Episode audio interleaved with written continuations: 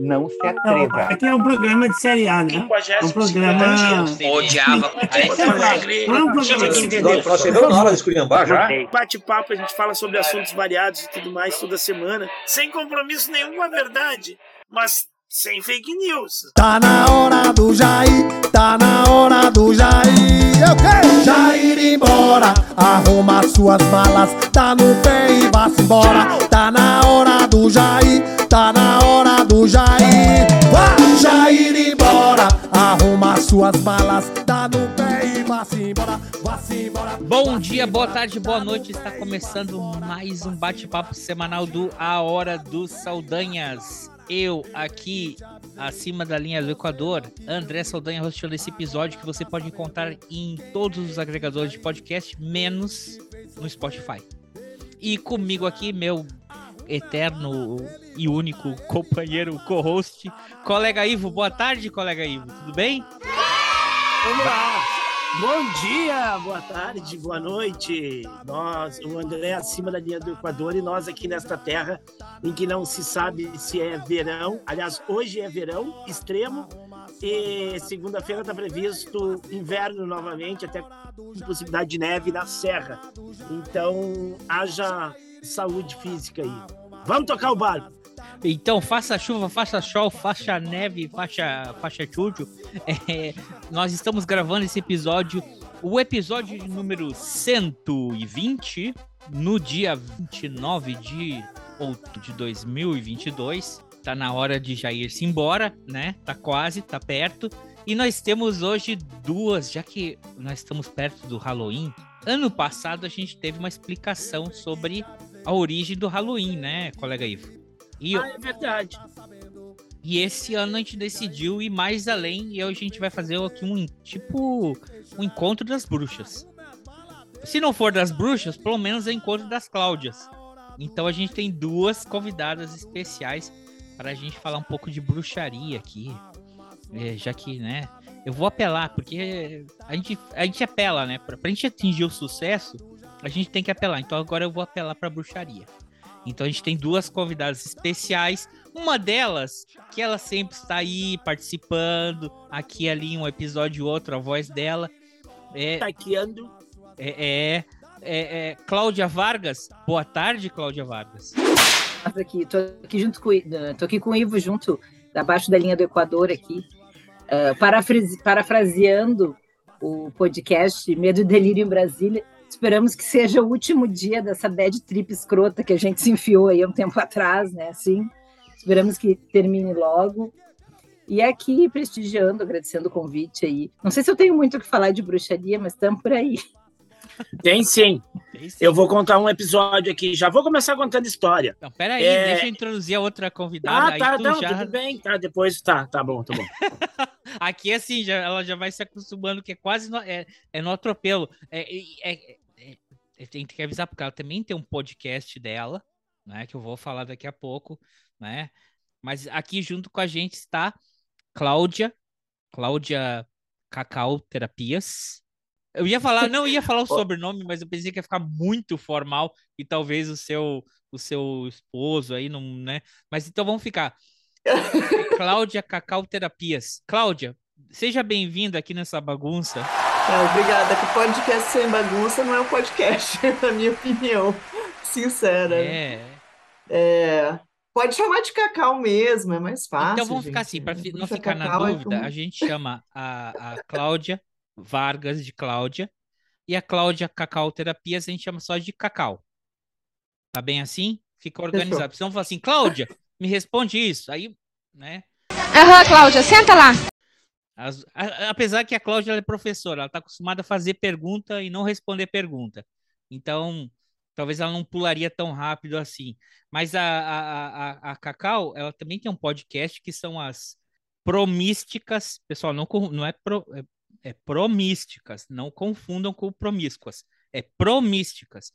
Mas está num recesso por enquanto, né, Cacau? É, na verdade a gente tem muitos outros afazeres, porque as, as sócias do podcast também trabalham e uma delas também é professora, né? E sabe como é que é ser professora no Brasil de 2022? É que a mamata acabou, né? Agora eles têm que trabalhar. É sossegado. Ratinho. São muitos deslocamentos é, espaciais, não temporais, então é, complica um pouco, né? O processo de gravar um podcast a cada né, tanto tempo. Mas sim, estamos tá, aí na bruxaria holística, como eu gosto de falar. É, eu, eu sou bruxa mesmo, Cláudio. Eu não faço nenhuma cerimônia. Eu falo que eu sou bruxa mesmo. Passei por uma cerimônia de iniciação e tudo, daquele jeitinho. Adoro. Ó, oh, agora vamos ver. Agora conta a tua história aí, colega Ivo. Depois dessa introdução. Então, não, a, a Cláudia, olha, essa semana, quinta-feira, quinta-feira, eu, como a gente teve feriado na sexta, dia do funcionário público, na quinta teve a confraternização, pelo dia do professor, pelo dia do funcionário, teve uma janta lá na, na... e eu que fui o, o cozinheiro, na realidade, Rapaz, eu peguei uma virose lá, uma virose braba. Aí ontem eu estava passando mal, dor de cabeça, ânsia de vômitos, aquelas coisas todas assim, bem, bem mal eu estava mesmo, da virose que eu e peguei. tu era o cozinheiro. É, eu fui o cozinheiro. Mas eu não sei por que eu peguei a virose, que eu cheguei lá às duas da tarde, entendeu? E saí de lá meia-noite alguma coisa aconteceu nesse período. Não, tu saiu depois da meia-noite. Não foi meia-noite. Não teve problema, porque tu chegou aqui às duas da manhã. ah, então cheguei. Então foi depois da meia-noite. Na hora que ele saiu é uma coisa, a hora que ele chegou é outra. Ela me reclamou que eu virei molho na, na toalha dela quando eu fui botar um molho que eu trouxe numa panela para dentro de um pote. E eu, eu perguntei ontem para ela assim: eu fiz isso? Eu não fiz isso. E ela se fez sim. Tu é tamanha a minha virose que eu peguei. Aí a Cláudia não me foi na, na, na, no banheiro ali e misturou uns óleozinhos, uns negocinhos e passou em mim. E aquilo, cara, não deu nem. Deu uma hora, duas por aí, eu comecei a me recuperar. Eu já me recuperei. É, é, ela. As bruxarias da Cláudia são fitoterápicas, são herbáceas. A virose dele era cachaça, tô, só para deixar claro aí pro pessoal. Eu ia perguntar era... se era virose ou era gripe engarrafada. Toma cachaça, c... É, era cachaça. Não prejudicou mais Ainda ninguém. Ainda bem, né? Porque se o cara falou assim, eu sou cozinheiro numa festa e eu peguei uma virose. tu era um vetor, então, da virose, né? Paciente zero. No primeiro turno eu também peguei uma virose dessas. No primeiro turno eu também peguei uma virose dessas aí. Muito. Mas, então, é, é isso aí que, que, eu, que, eu, que eu justamente, claro, a gente né, faz no clima da brincadeira e coisa e tal é, das bruxas. Mas é, eu queria entender isso, por isso eu convidei a Cláudia. É, eu conheço a Cláudia, a, a, a, Cacau faz muito tempo, é, muito tempo, não muito tempo, porque a gente é jovem, né? A gente é jovem, a gente conheceu faz pouco tempo aí. É, e a, a, ia dizer assim, até a doutora Cacau, né? Ela é doutora. Posso chamar de doutora? Não posso mais. É, eu não sou doutora porque não tenho doutorado, mas eu Trabalhava com medicina veterinária. Sim. Mas era médica veterinária, não dá para chamar de doutora? É doutora dos bichinhos. Sim. Sim. Mas sem doutorado, só para ficar claro. Tá bem, então, então não vou poder. Então, eu não posso chamar de doutora, nem nisso. É, mas a Cláudia, ela ultimamente. É, desde quando, Cláudia? Conta pra gente como é que você fez essa transição entre ser um, uma, uma médica veterinária para hoje uma profissional, uh, como é que chama? Profissional holística, terapeuta espiritual, como é que, como é que você se identifica? Eu acho que o nome mais fácil, talvez, né, porque é um, o meu curso maior de formação nessa área, é, terapeu, é terapeuta de integração psicoespiritual. Então, é uma terapia integrativa que é psicoespiritual, né? No sentido não da, do psicólogo, né? Mas do sentido de que integra na consciência o que a pessoa precisa saber dos desafios espirituais. Mas eu comecei essa essa transição quando a Alicia nasceu. Então, 11 anos atrás começou a, a gerar um movimento diferente. Mas o meu atendimento de veterinário ele já era diferenciado, assim. Eu já, eu já perguntava aspectos emocionais da casa de uma forma não direcionada. Eu tinha, eu tinha essa visão mas sem me preocupar necessariamente com o conhecimento emocional disso. Mas quando a Alicia nasceu, aí eu precisei mergulhar num outro processo de autoconhecimento. A maternidade me trouxe esse outro processo de autoconhecimento. E passou a, a, alopatia, que era o que eu trabalhava na veterinária, passou a não contemplar outras áreas da minha vida que não estavam fazendo sentido. Assim. E daí, quando veio a segunda filha, a segunda filha veio com outros desafios ainda, então, é, questões muito mais é, espirituais e, e aconteceram de uma forma muito intensa, né? é, a gente procurou descobrir o que, que era, e daí eu comecei a, a, fazer, eu já fazia terapia com uma psicóloga, e eu comecei a fazer terapia holística também, fazer regressão de memória, buscar outras áreas. E me surpreendi muito com os resultados, e daí eu falei, opa, preciso entender mais dessa magia, essa bruxaria toda aí. É, já frequentava círculos de mulheres, que tinha toda uma outra forma de, de contemplar esse feminino, né, que já era um outro descobrindo que na verdade, eu não estava sendo contemplada em outras áreas da minha vida, nessa sociedade que a gente vive, que é, é muito é, patriarcal, né, centrada no masculino, centrada nesse masculino fálico, né, que precisa estar tá em todas, em maior número em todas as áreas, né, e a partir disso eu comecei a ver mudanças na minha vida. E daí, claro, que o seu amigo, meu marido, começou a sentir um movimento acontecer no começo de uma forma bem incômoda, porque é isso, a gente tira, né, ou acaba tirando, indo para o nosso lugar de, de, essência e acaba movimentando tudo que tem no entorno. E comecei a estudar muito, porque é, a, a grande pegada da bruxaria é que é exatamente isso, as, as bruxas foram as primeiras cientistas, na verdade, né?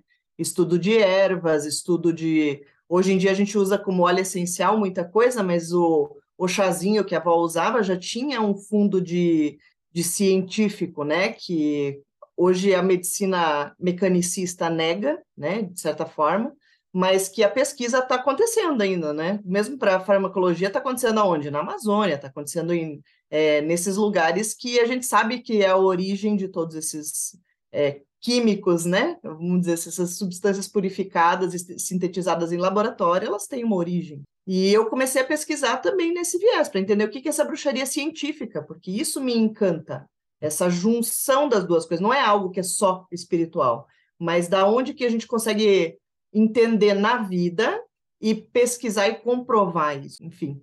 E aprofundando isso, eu fui fazendo. A minha transição real terminou esse ano, né? Porque esse ano que eu entreguei meu, meu CRMV e falei, ok, agora eu sou bruxa full time aqui, sou terapeuta full time, né? É, mas foi uma longa caminhada, foi uma longa trajetória para chegar nesse ponto e poder ancorar, inclusive, prosperidade a partir disso, né? Poder trabalhar realmente e mudar a vida de outras pessoas a partir de toda a experiência que eu adquiri nesse processo. Muito bem. Gostei dessa expressão, vou anotar aqui, ancorar prosperidade. Quer dizer, o dia que esse podcast começar a, a dar dinheiro, a gente vai falar o seguinte, ó, a gente saiu do entretenimento e começou a ancoramos prosperidade. Achei bonita essa frase aí, viu? Gostei muito, viu, Cacau? Já tiramos alguma coisa daqui desse Ensino episódio. isso, inclusive. É, e tu, Cláudia? Ensino isso, Hã? inclusive. Ensina isso. Opa, olha só, lá, viu? Fiquem até o final, assistam esse episódio até o final que vocês vão ter uma dica grátis de um curso que custaria 480 mil Guedes, mas só aqui você vai ouvir. Escutem até o final. E tu, ô, ô, Cláudia, Cláudia Vargas, eh, quando é que tu começou a sentir assim? Porque tu é, é mais no, a, a, assim, tu te considera uma bruxa, uma bruxa amadora ou ou, ou, quando tu casou com esse bruxo aí, tu, tu, como é que como é que é para ti esse lance? Ou sempre fez parte da tua vida? Eu digo assim que eu não não quando eu digo que eu não me considero uma bruxa, é porque eu acho que me falta justamente o entendimento espiritual uh, do que isso acarreta. Assim, eu não tenho, uh, em termos espirituais, nenhuma ligação com isso. A minha ligação maior é com relação à natureza. Né? Eu tenho uma ligação grande com a natureza, e isso já não é de agora, já vem de herança familiar, assim. Então, de entender, de buscar, de compreender as ervas, uh, e tudo que a natureza, toda a energia que a natureza te, te traz, assim. Em termos religiosos, eu uh, comecei a vida sendo católica, né? Assim, nunca foi, a minha família nunca foi uma família praticante, assim, muito do catolicismo, mas passei ali pelos rituais básicos, fui batizada, depois fiz primeira comunhão, assim, depois abandonei completamente, aquilo não tinha sentido para mim. Depois, por um bom tempo, eu fui budista, praticante daí, assim, do budismo. Daí foi um momento em que entrei mais em contato, assim, com a meditação, com entender teu, a, a tua energia, entender o teu corpo, assim. Mas a questão de ser ligada à natureza, de buscar uh, uh, remédio, energia na natureza, vem já da minha mãe. Minha mãe era uma Hoje a gente diz que hoje é muito fácil, né? Porque hoje eu olho na internet, compro um livro, assim, então eu tenho acesso a muita informação muito rápido, assim. Mas a minha mãe era quase que uma experimentadora, assim, ela viu uma erva, botava na cabeça que era bom para alguma coisa, ela começava a experimentar aquilo ali, assim. Às vezes dava ruim, às vezes não dava ruim. Peraí, quantos filhos quantos filhos pesquisa científica, gente. Isso aí é pesquisa científica. Não é a base da pesquisa científica. É o empirismo, é a base da pesquisa científica. Exatamente, com ela mesma. Ela provava uma coisa, ela dizia assim: eu acho que dá para comer isso aqui, porque eu já vi os bichos comendo isso aqui, os passarinhos param ali, como vou experimentar. Daí às vezes dava uma dor de estômago, alguma coisa, às vezes não, às vezes aquilo entrava na vida dela, assim. E ela, onde parava, se parava na parada de ônibus, no ônibus, aonde sentava alguém do lado dela, começava a perguntar se a pessoa não conhecia alguma erva, não conhecia alguma coisa, assim. E ela ia guardando essas memórias, né? Só que a minha mãe perdeu a, memória em função do Alzheimer, mais ou menos próximo da época que eu comecei a me interessar por isso, assim. Então, muito dessa riqueza do que ela tinha de conhecimento eu não peguei. Muita coisa eu me lembro, porque mesmo sem ter interesse, a gente estava ali, a gente estava uma dor de garganta, ela puxava uma tansagem, metia um chá ali a gente estava com outra coisa, ela puxava uma erva. Então, essas coisas ficaram muito ligadas desde a infância, assim, mas uh, é uma pena que muito desse conhecimento uh, foi perdido em função da doença que ela teve.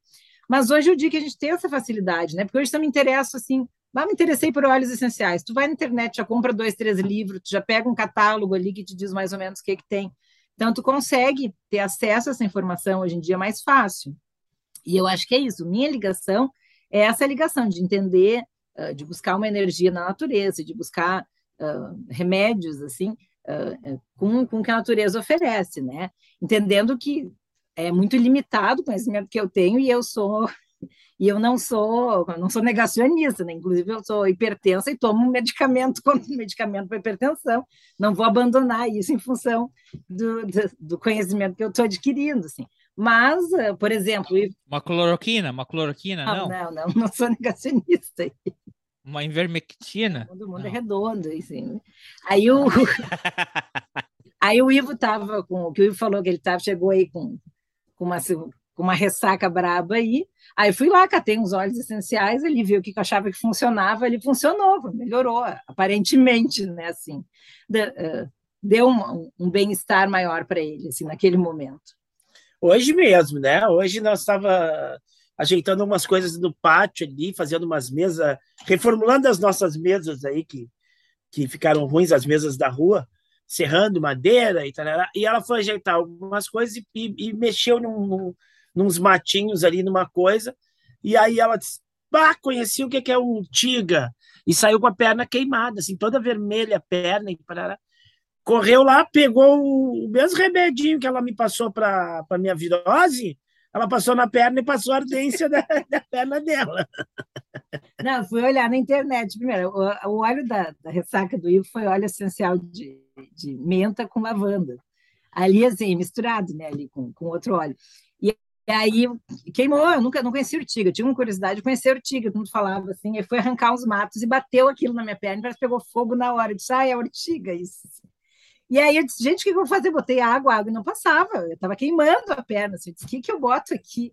Aí pesquisei ele ó, na internet, rapidinho, para urtiga. Ele disse, ah, chá de menta. Eu disse, bom, se o chá de menta ajuda, o óleo essencial deve ajudar. Eu joguei o remédio da, da ressaca na, na queimadura. Deu certo, ele viu a queimadura. Assim.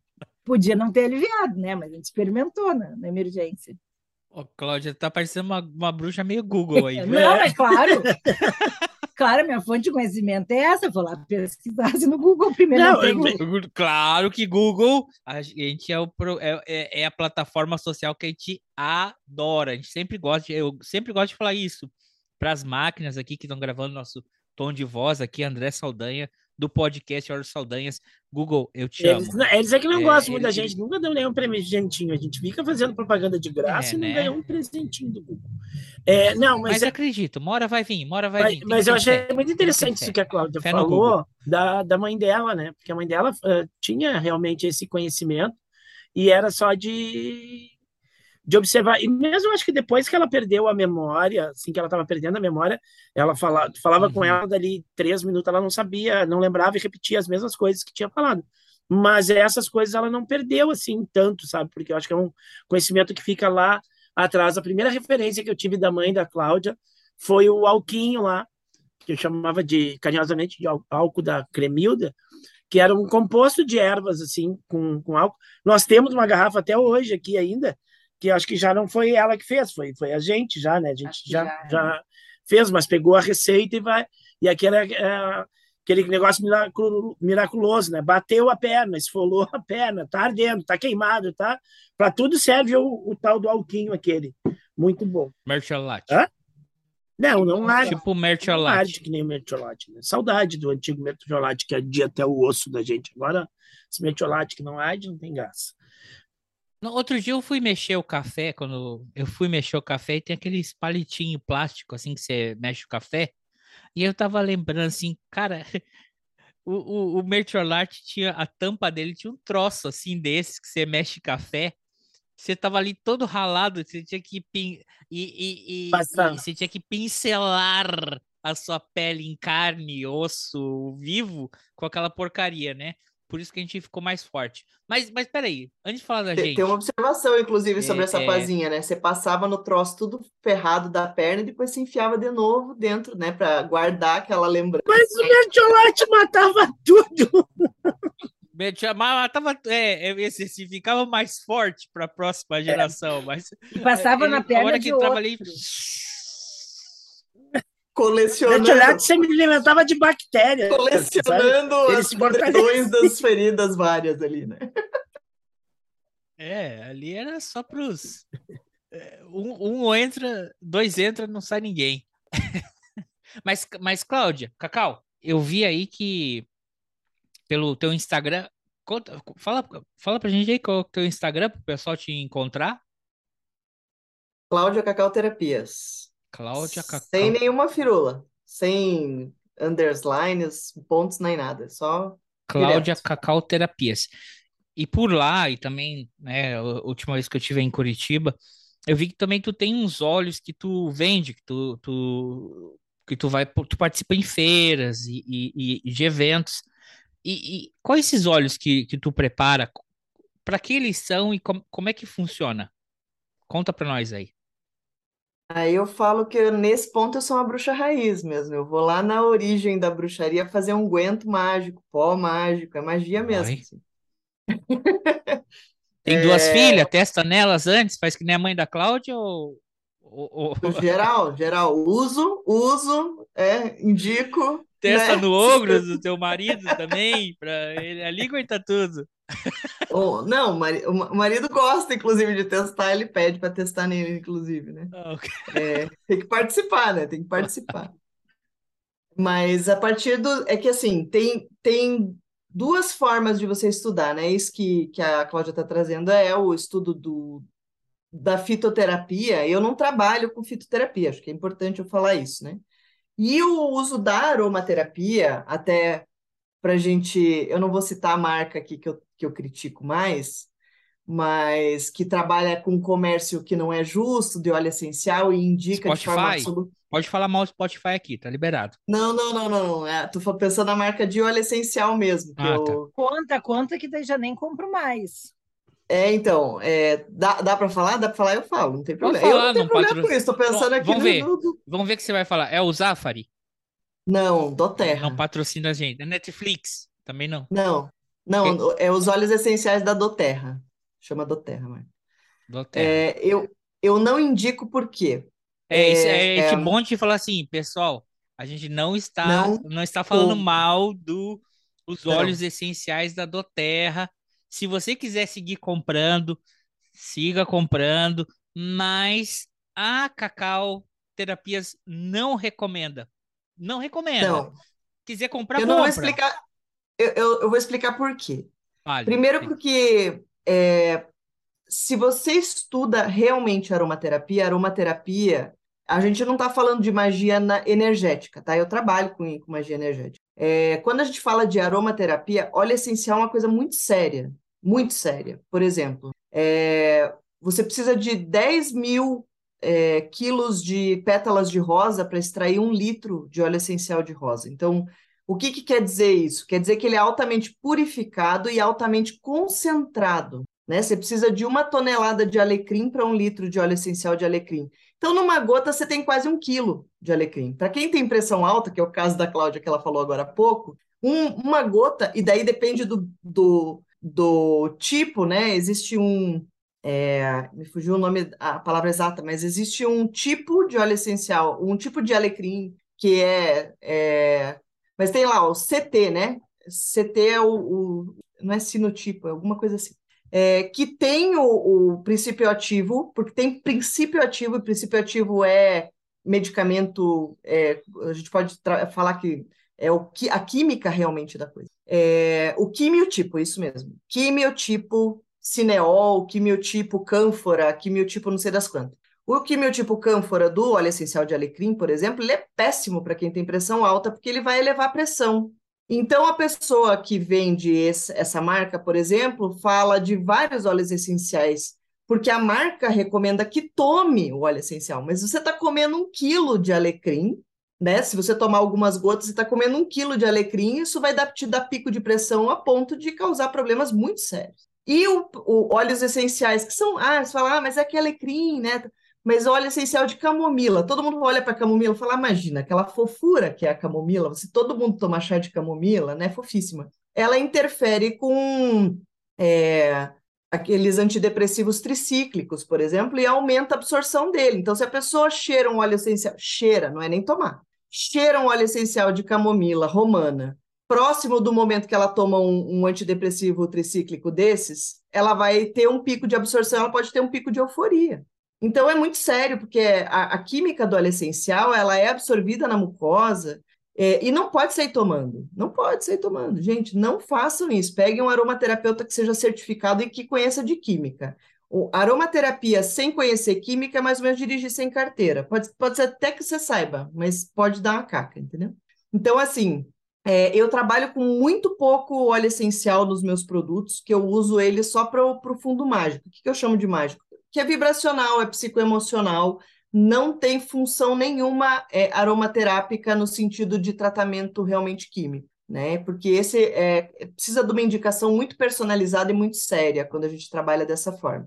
E vou com os básicos, né? Que é o que a Clau falou ali, por exemplo, menta, lavanda, são óleos essenciais que são de farmácia básica é, de casa, não tem tanto problema. E mesmo assim a gente faz diluição, né? Porque existe uma diluição para uso que vai ser ali de meio por cento, um por cento, que é uma, uma indicação que não vai ter problema de. E você pode fazer essa diluição no teu azeite de oliva de casa sem problemas, né? Para fazer esse uso. Então, não, a indicação é essa, né? Não é nem em relação à marca, mas não aceite que haja indicação de ingerir óleo essencial, porque você vai estar ingerindo uma dose altíssima e perigosa, né? Nesse, nesse lugar. Mas os óleos que eu faço, é, eu faço ritualisticamente. Então, a gente tem usos, indicações mágicas de ervas, e isso está em livros antigos como, sei lá, Herbologia Mágica de Scott Cunningham. É, tem uma autora brasileira, que é a, a Tânia Gori, que funda, fundou a primeira Universidade Bruxa do Brasil, eu sei que vocês vão ter comentários sobre isso certamente, mas ela, ela faz estudo de herbologia mágica há muitos anos. É, ela foi, quando eu puxo da memória, assim, na minha adolescência, a minha referência de magia era da, de uma loja dela, que várias pessoas aqui do Brasil podem conhecer, que é a Além da Lenda. Não sei se você lembra que tinha essa loja ali no Shopping Cristal, em Curitiba, André. É, era bem famosa, porque tinha lá os, os duendinhos os e tal. na frente. Isso, daí tinha todas aquelas, toda a, a bibliografia mágica na época você podia encontrar nesse, nessa loja, né? É, mas tipo, o estudo Paulo, daí... livros do Paulo Coelho? Por exemplo, tinha. Mas não Era só isso. ser uma piada, de mas é verdade. Pior É que verdade, sim, porque que, que, que bruxa que não começou na época lendo Brida. Tipo, é isso, né? A gente tinha é, Brumas de Avalon e a referência brasileira era, era Paulo Coelho para esse lugar, assim, mas era fantasioso, Brumas não era, Avalon, não era um estudo sério, né? É, mas é é que era esse povo esotérico brasileiro tinha ele eles praticavam ele trazia ali de uma forma fantasiosa nos livros dele mas eles praticavam é, né a gente O pode esotérico falar Nutella. O Nutella. não sei, eu, assim, no, Nutella na, na escrita, né? Mas o que eles realmente faziam, daí é outra história. Aí não tem muito, não é tão fácil assim de achar, né? Uhum. Mas tinha o pessoal que praticava dessa outra forma, assim, a magia. É, Mas aí a gente está falando assim, magia que o povo estuda de magia de colonial europeia, né? Uhum. porque existe a magia que também está conectada com conhecimento é, africano, magia de Umbanda, magia de Candomblé, magia de, de- desse outro lugar, que daí a gente pode tratar como magia decolonial também, porque daí é, a gente entra numa outra esfera também, que é um outro conhecimento que na, na roda bruxa, vou, chamar assim, na roda bruxa colonial, que só fala em bruxaria celta, que só fala em bruxaria nórdica aqui no Brasil, também existe uma dificuldade de compreender que essa ma- outra magia existe. É, como tudo, né? Como, como toda a, a formação colonial brasileira, a gente acha que tudo que é europeu é melhor. É, eu não tenho conhecimento profundo dessa outra magia, eu tenho algum estudo nisso, mas a maior parte da magia que eu estudei é realmente essa magia europeia pela disponibilidade que eu tinha de, de recurso, inclusive de leitura, né? Como o Bruxa Natural aí que o, que o Ivo mostrou logo antes da gente começar a gravar, né? É, é muito baseado nesse conhecimento, é muito simples, é muito acessível. Hoje em dia a gente tem livros acessíveis na Dark Side Books, na... Eu não, não lembro qual é a editora da, da Bruxa Natural, não é a Dark Side, tem uma outra editora, né? É, mas que Olha lá, olha lá, trabalham... vai- vamos puxar da biblioteca do. Vamos, vamos puxar Olha da lá biblioteca. biblioteca ali atrás. Ela... A Cláudia botou a mão para trás ali e Aí, eu pensei, que... eu pensei que o livro ia voar na mão dela. Aí ali ia ser. Aí, Aí, aí, eu... aí a gente tinha que deixar de pode é nesse ponto que a gente podcast quer chegar, né, Cláudio? Que- Não, eu queria chegar no momento que ela fizesse assim com a mão e o livro voasse na mão dela. Não aconteceu, Cláudia. O que Mas isso aí foi? é muito. Jedi, né? Ah, Tá muito Star Wars isso tava aí. valendo É a Dark também. Side, sim. É a Dark Dark Side. Dark E- Side. Não, mas eu, É a Dark Side. Mas a Cláudia, ela falou aqui, ó, que, que ela não tem muita ligação muito espiritual, assim, é, ela não tem filiação, né?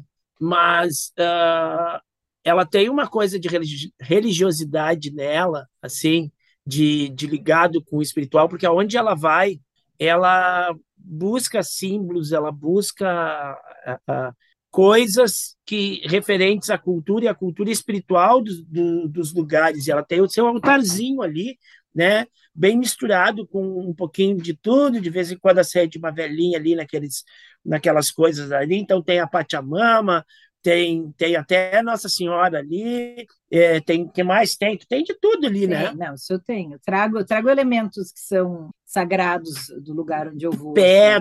assim. Coisas assim, né? De, de, de quando é um lugar que não é que é uma coisa muito na natureza, daqui a pouco vem Tem um uma Gautito Gil ali? Não tem, porque eu, quando eu tive na Argentina, estava bem na festa do Gauchito Gil, só que estava na excursão, a excursão passou assim, não parou. Se parasse, eu comprava um Gauchito Gil para trazer também. Que eu achei interessantíssimo aquilo ali do Gauchito Gil. Ou é É, só eu acho parar perto de onde alguém foi atropelado que tem um Gautito. Pô, rouba ali. Então, eu vou roubar o altar das pessoas. né? Dá ruim, né? É melhor não, né? Pô, não façam não. isso, pessoal. Olha as recomendações. Não roubem coisas de altar sagrado de ninguém e nem usem os. Não usem, não. A gente não recomendaria aqui. O podcast não endorça a marca. Qual que é a marca mesmo? A do Terra. Mas se a marca quiser patrocinar o podcast, a gente pode rever esses conceitos aí, viu? Estamos abertos para tudo. Mas Mas tem um lance, talvez, talvez eu não tenha encontrado assim a linha religiosa, assim, mas realmente eu acredito nas energias da, daquilo ali de qualquer religião. Eu acho que quando a pessoa uh, faz um símbolo sagrado, assim, mesmo que, que seja na China, né, em alguns casos assim, que, que não é um símbolo assim que a pessoa fez, mas tu vai comprar uma imagem, aquela imagem provavelmente não foi feita naquele lugar, né? Assim. Mas eu acho que tem o simbolismo da, das pessoas acreditarem naquilo ali, uh, das pessoas. Ah, não, mas peraí, se foi, foi feito em algum lugar, foi feita na China. Tudo é feito na China. Não, então, tem coisas mais olha, artesanais. Tem 99% de chance de ser, ter sido feita na China. Então, se tá na China, acho que tem, é, vai ser chinês. Mais artesanais, assim, tu consegue comprar, que, que a pessoa fez é, e botou energia quando ela tá fazendo ele mesmo, assim. Mas eu acho que, de qualquer ah, tá. maneira, tem, quando tu tem um, um, altar ali com símbolos que são, embora não ser individualmente, os símbolos que estão ali não falam comigo, assim, individualmente, assim, eu não não é que eu acredite exatamente na força daquele objeto, mas eu acho que a união daqueles objetos ali que são sagrados é, é para várias pessoas assim, eles trazem uma energia boa, assim, porque quando dificilmente quando alguém sacraliza algum objeto, ele está com intenções ruins, né? A intenção é sempre boa assim para a pessoa, para sei lá, para a humanidade. Quando, quando a pessoa vai fazer uma oração, a, o que a pessoa quer é um desejo de uma coisa boa. Então, eu sempre tenho coisas assim quando vou. E eu acho muito, muito bonito assim, as expressões de, de religiosas assim, dos lugares. Antes da pandemia, eu tive em, em Belém e fui conhecer toda a questão do Sírio de Nazaré. Fiquei encantada, assim, com como é, não, da. E do Sírio, né? Da. Onde Jesus Ai, nasceu? Foi. Não, eles têm uma. Nossa não, é Senhora de Nazaré, sim, mas é. Ah, Pensei Belém. que estava falando, tá, Belém. Belém. Não, não foi. foi a... Não é a mesma Belém. Não, é do Pará, do Pará. Pará. Um pouquinho mais para cá. E aí a energia que as pessoas colocam naquilo, o tamanho da fé, né, da energia que elas colocam quando uh, realizam aquela cerimônia, assim, eu acho muito bonito, eu sempre procuro visitar. Talvez eu não tenha encontrado a minha linha, assim, espiritual uhum. ainda, assim, né, seja um processo ainda, assim. O, então, é, só que se que, tu, que ela falou, eu fiquei um pouco assustado, porque agora também as pessoas têm botando muita energia sagrada em coisas assim. Ó. A arminha na igreja agora é mato, né? Então, símbolos sagrados aí também tem uns que estão meio complicados aí. Os caras fazendo arma dentro de igreja. Mas deixa é, tem quieto. prefeito de cidade ecológica fazendo benção de arma também, né? Então. É coisa horrível. É, que loucura. Nós. Mas era arma, não tinha madeira na arma, né? Porque. é pra matar mendigo, porque eu tenho, tenho nojo de cheiro de mendigo. Ai. Uh, ô, Cláudia, então, uma coisa aí. É o sobrenome quando fala, André. É, tu Como? não seguiu a tua regra aí de 94. Cacau, Cacau, Cacau, Cacau. Doutora Cacau. Você acha que. Vamos lá nesse campo aí, que tu tá agora é, buscando, está recebendo prosperidade dele. Vamos dizer, nesse campo em que tu estás agora, é, tu acha que existe uma linha que as pessoas têm que ter, por exemplo, a, a, a, a Cláudia Vargas, ela vai freestyle, né? Vai testando ali, aquilo aqui, aquilo lá, vai ali, pega aqui uma coisa daqui, uma coisa de lá. Tu acha que existe, é, assim, na tua filosofia, não nem da tua universidade, da tua consagração, tu acha que uma pessoa que estaria ligada nesse ambiente, né, para ter uma melhor aproveitação, ela de, deveria estar aberta para todas as influências, eu digo influências da matriz africana, da matriz dos povos originários, da grande matriz influenciadora que é da uh, colonial europeia? Ou, ou, ou, tu acha que a pessoa deveria nichar num, num aspecto e focalizar ali para ter melhor benefícios e ou quem sabe prosperidade? O que que tu acha como profissional do meio? Olha, eu sou da espiritualidade livre mesmo, assim. Eu acho uhum. que quanto mais a gente conseguir inclusive aprofundar em estudos e entender que no momento em que o monoteísmo tomou conta, é, e daí posso ser bem específica, inclusive cientificamente, porque eu conheço uma doutoranda de teologia que é, conta que arqueologicamente e no texto original bíblico que ela estudou hebraico para conseguir traduzir, inclusive, né? Posso referenciar ela. É, podem buscar o nome dela, inclusive, que é Angela Natel. ela faz essa pesquisa de doutorado na área da teologia. E no, no Antigo Testamento existe comprovação arqueológica, inclusive, que ele é inteiro politeísta. E quando foi interessante politicamente, ele virou monoteísta. Né? Então, é, esse, essa necessidade do monoteísmo veio de forma política. Então, como eu, eu me intitulo como bruxa, inclusive politicamente. Eu acho que é um título que eu assumo é, não só para conseguir entrar nesse, nessa decolonização, porque essa, essa estrutura judaico-cristã europeia, ela também traz essa opressão do feminino, essa opressão das mulheres, essa dominação, esse, essa criação, inclusive, de mitos para a opressão feminina, por exemplo, no mito de Lilith.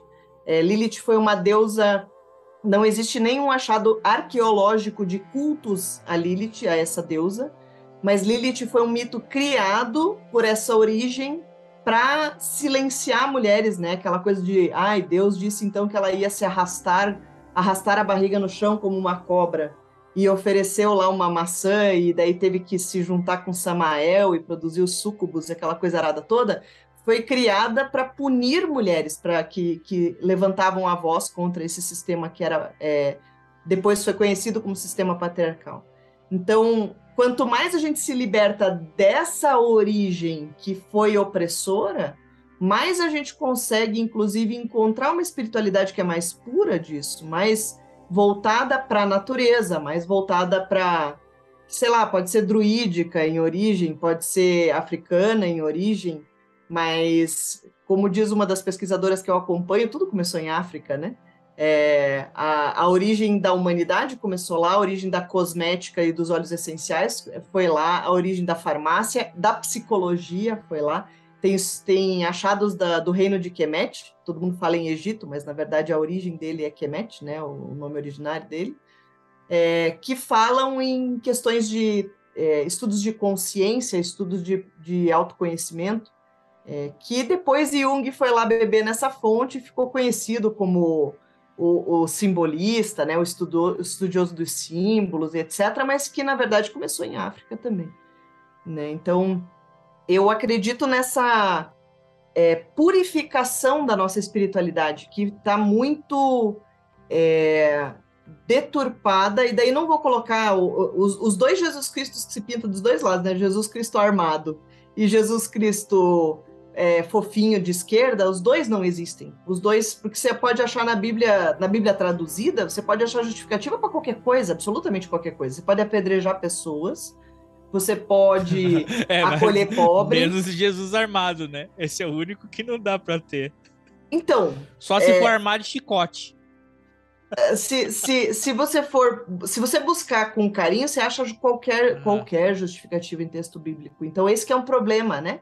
Porque a Bíblia ela não é referência de histórica, ela não é referência é, nem religiosa na tradução correta dela, porque não foi nada do que está lá realmente foi é, cientificamente comprovado, né? A não ser a partir da, de achados arqueológicos. E a, os achados arqueológicos eles foram ocultados durante muito tempo né? E, e, se a gente for considerar uma deusa criadora, então a gente tem que, olhando para a Bíblia, a gente tem que encontrar Ashera, que é a verdadeira deusa da Bíblia.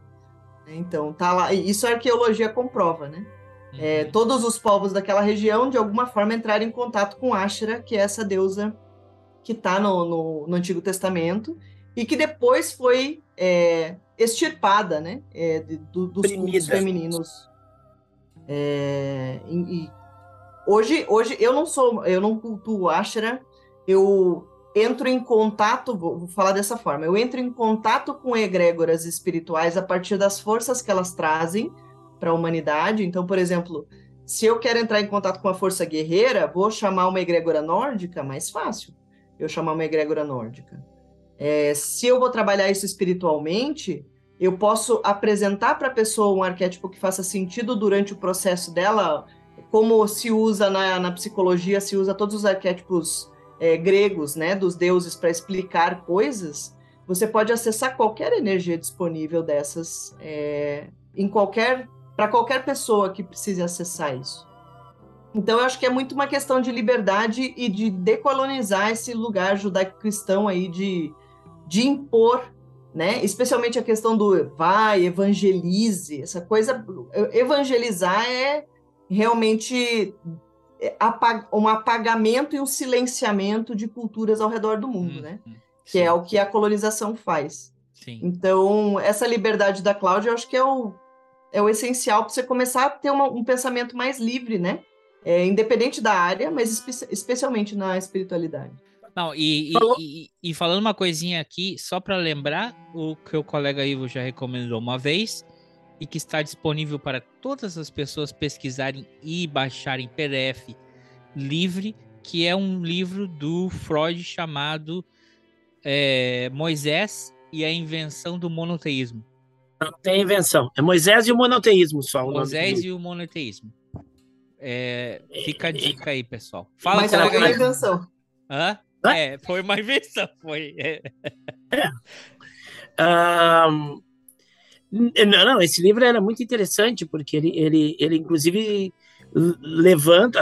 Freud era de origem judaica, né? Ele levanta que o, que o Moisés é, é uma construção, talvez fossem duas ou três pessoas diferentes para se construir esse personagem Moisés, que viveram num espaço de tempo de mais de 100 anos entre um e outro. E aí ele pegou, ele foi pegado elementos e, e, e, e criado este personagem é, é, Moisés. Mas a, a Cacau falou um negócio bastante interessante. A nossa origem ela é feminina, né? A, a, origem da humanidade ali, ela, ela começa com o matriarcado. As linhagens são são são matriarcais, né? Porque se tu for ver, tu, tu, sabe quem é a mãe, né? O, o, o, isso no início da humanidade. Então, tu tinha uma certeza da, da, da mãe. É, quando começa a se, a se identificar esse processo sexual, identificar a participação do pai, que o masculino começa a querer se impor a partir da força, da violência, né? a gente vai ter um processo longo de, disso, do, dos homens uh, calando as mulheres e, e tomando poder. E o, o, o, o, monoteísmo é a expressão máxima disso, né?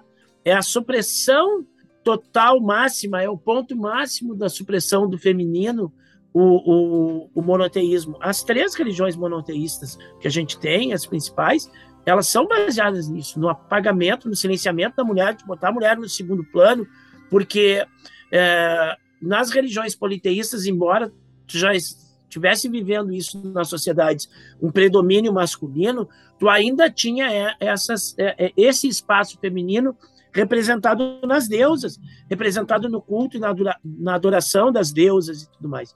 E o, e, o, e o monoteísmo, quando ele vem, ele, inclusive isso ele apaga, então ele enterra de vez o, o, o feminino e passa a, a, a, associar a mulher ao pecado, né?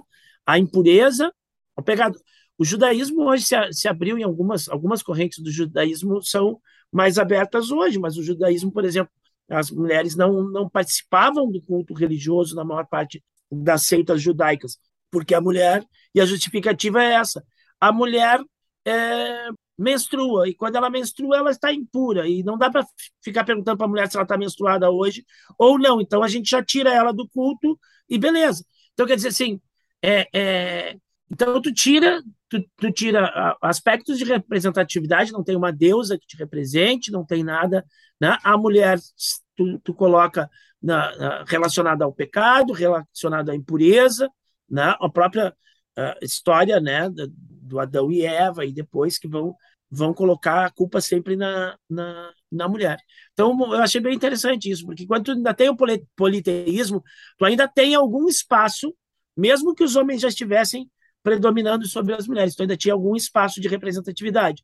E quando tu vem, tu entra direto com, com, com o monoteísmo, tu acaba com isso, né? A única brecha que tu dá a, a isso, que tu não consegue suprimir totalmente, é a questão das santas, por exemplo, no caso no caso do, do cristianismo, né? principalmente do catolicismo, né? A Nossa Senhora, ela é um, um, um ainda uma concessão a uma, uma divindade é, feminina, né? Embora ela não seja Deus, né? Ela seja é, mas ela pode ser uma intercessora, ela pode ainda, mas mesmo assim é, é, existe um apagamento, né? Então, o monoteísmo ele vai, vai, vai ser a pá, a pá de cal, vamos dizer assim, na, na, na religiosidade feminina e em tudo. É, é que você relega a mulher nesse lugar de, de Nossa Senhora a bela recatada do lar, né? A que se sacrifica. É essa mulher que pode estar representada dentro do, do patriarcado, né? A mulher que se submete a qualquer vontade divina, que procria, porque isso é uma coisa importante do patriarcado, ela é, é a produção de força de, de produção. Agora que a gente está no capitalismo mais ainda, né? Você precisa ter reprodutoras que continuem fornecendo consumidores e força de, de trabalho né, para esse, esse sistema que está vigente. Quando a gente tinha, quando você falou das matriarcais, eu, eu é, uso um termo de uma pesquisadora é, que se chama Marija Gimbutas, uma arqueóloga, que foi uma das primeiras arqueólogas, inclusive, que é, é ajudou a formatar lá nos anos 60 a teoria feminista. É, coloco nos anos 60, mas porque aquele, aquele primeiro movimento realmente que ganhou esse nome, né, elas já existiam antes, né, nos movimentos sufragistas, mas que deu força para isso porque ela foi a primeira a interpretar, inclusive, a arqueologia de uma forma feminina, né? Porque quando a gente tem achados, por exemplo, a primeira Vênus, né, que inclusive ganhou esse nome de Vênus, porque Vênus na interpretação masculina é a mulher que pode ser admirada, é o corpo feminino que só serve para ser admirado, né? É, e na verdade ela é uma, um autorretrato, ela não é uma Vênus, não foi esculpida por alguém como é, alguns dizem, né, na, na, na, de uma forma mais chula, vou colocar, mas como pesquisador colocou o nome de Vênus como se fosse a Playboy da época né? E na verdade não, na verdade é um autorretrato, é um empoderamento dessa mulher olhar para esse corpo e retratar ele para posteridade, para ela mesma, para ser não era um culto inicialmente, né? A, as, as sociedades matrifocais não tinham exatamente um objeto de culto como a gente conhece hoje, né? Essas imagens como culto, mas ela era um autorretrato inicialmente. Como que eu sou no mundo? E ela, é, artisticamente, a partir né, das pinturas rupestres, a gente vê isso. A gente não trata a pintura rupestre como deus, né? É, ah, eram deuses que caçavam. Não, era um autorretrato. E essa mulher que fez essa primeira. Vou, vou chamar de primeira porque é a, a, mais antiga que a gente conhece, né? Mas a Vênus de Willendorf, ela é um autorretrato.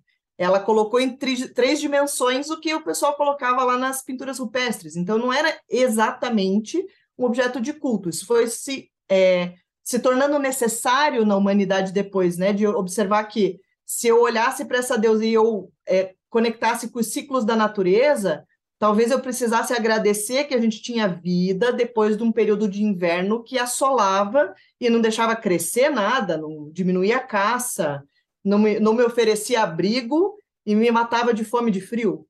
Então, se eu cultuasse alguém, esse sol milagrosamente voltava a, a, florescer. E as mulheres eram vistas da mesma forma, né? No início, antes de se fixarem povos em locais que você poderia observar essa natureza mais de perto ali com cultivando grãos e criando animais e observando que a cópula dos animais tinha uma participação dupla ali, então o masculino estava junto ali, né? Aquele o macho estava ajudando nesse processo é, foi a partir dessa observação, e daí quem, quem cultivava, né, quem, quem resgatava esses grãos era uma atividade que era um pouco das mulheres que não tinham ainda, é, por estarem com, as, com filhos pequenos, ainda não tinham uma capacidade de deslocamento muito longa, né? Então, é isso que foi tornou necessária essa agricultura acontecer.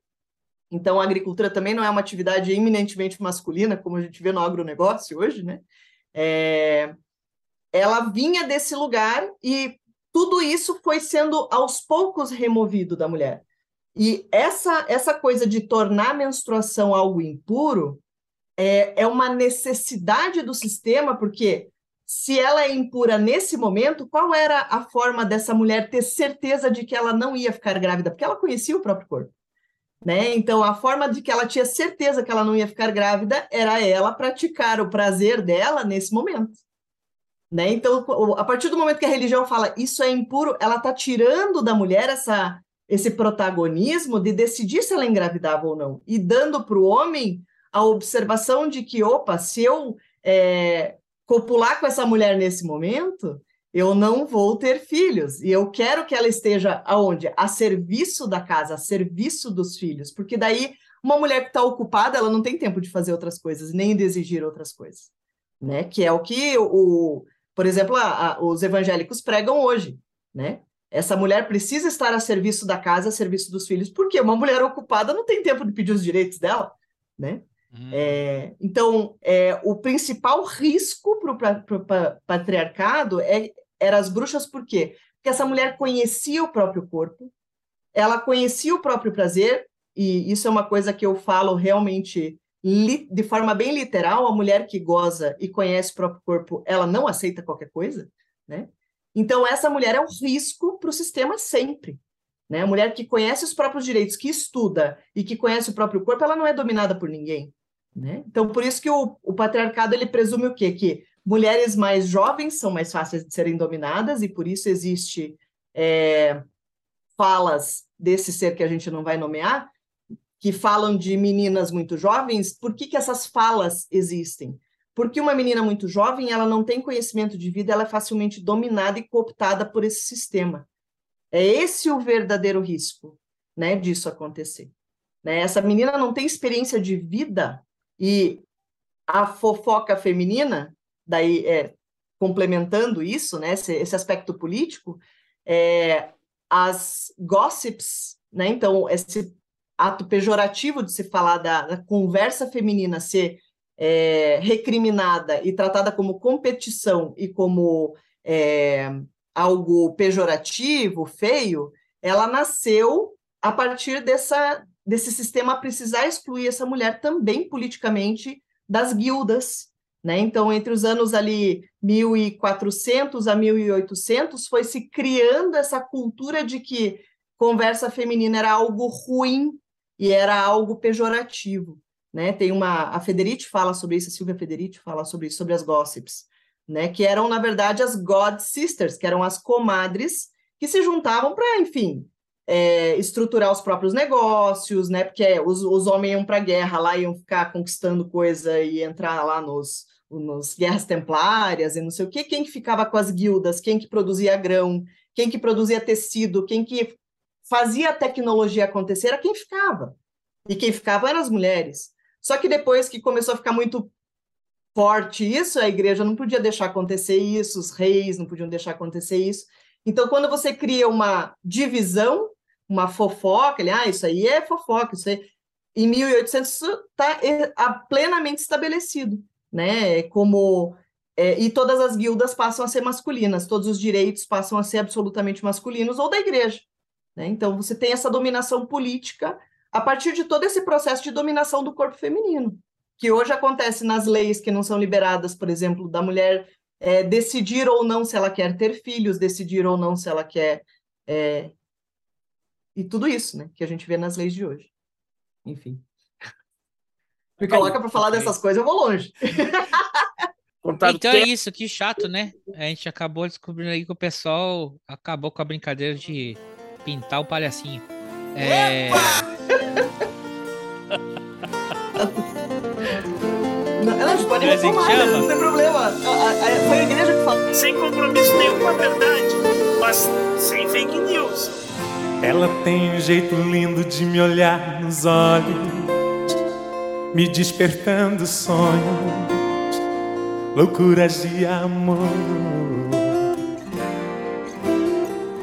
Ela tem um jeito doce de tocar meu corpo, que me deixa louco, um louco sonhador. Ela sabe me prender como tem seus mistérios, sabe se fazer como ninguém. Meu caso sério. Uma deusa, uma louca, uma feiticeira. Ela é demais quando beija minha boca e se entrega inteira. Meu Deus, ela é demais. Uma deusa, uma louca, uma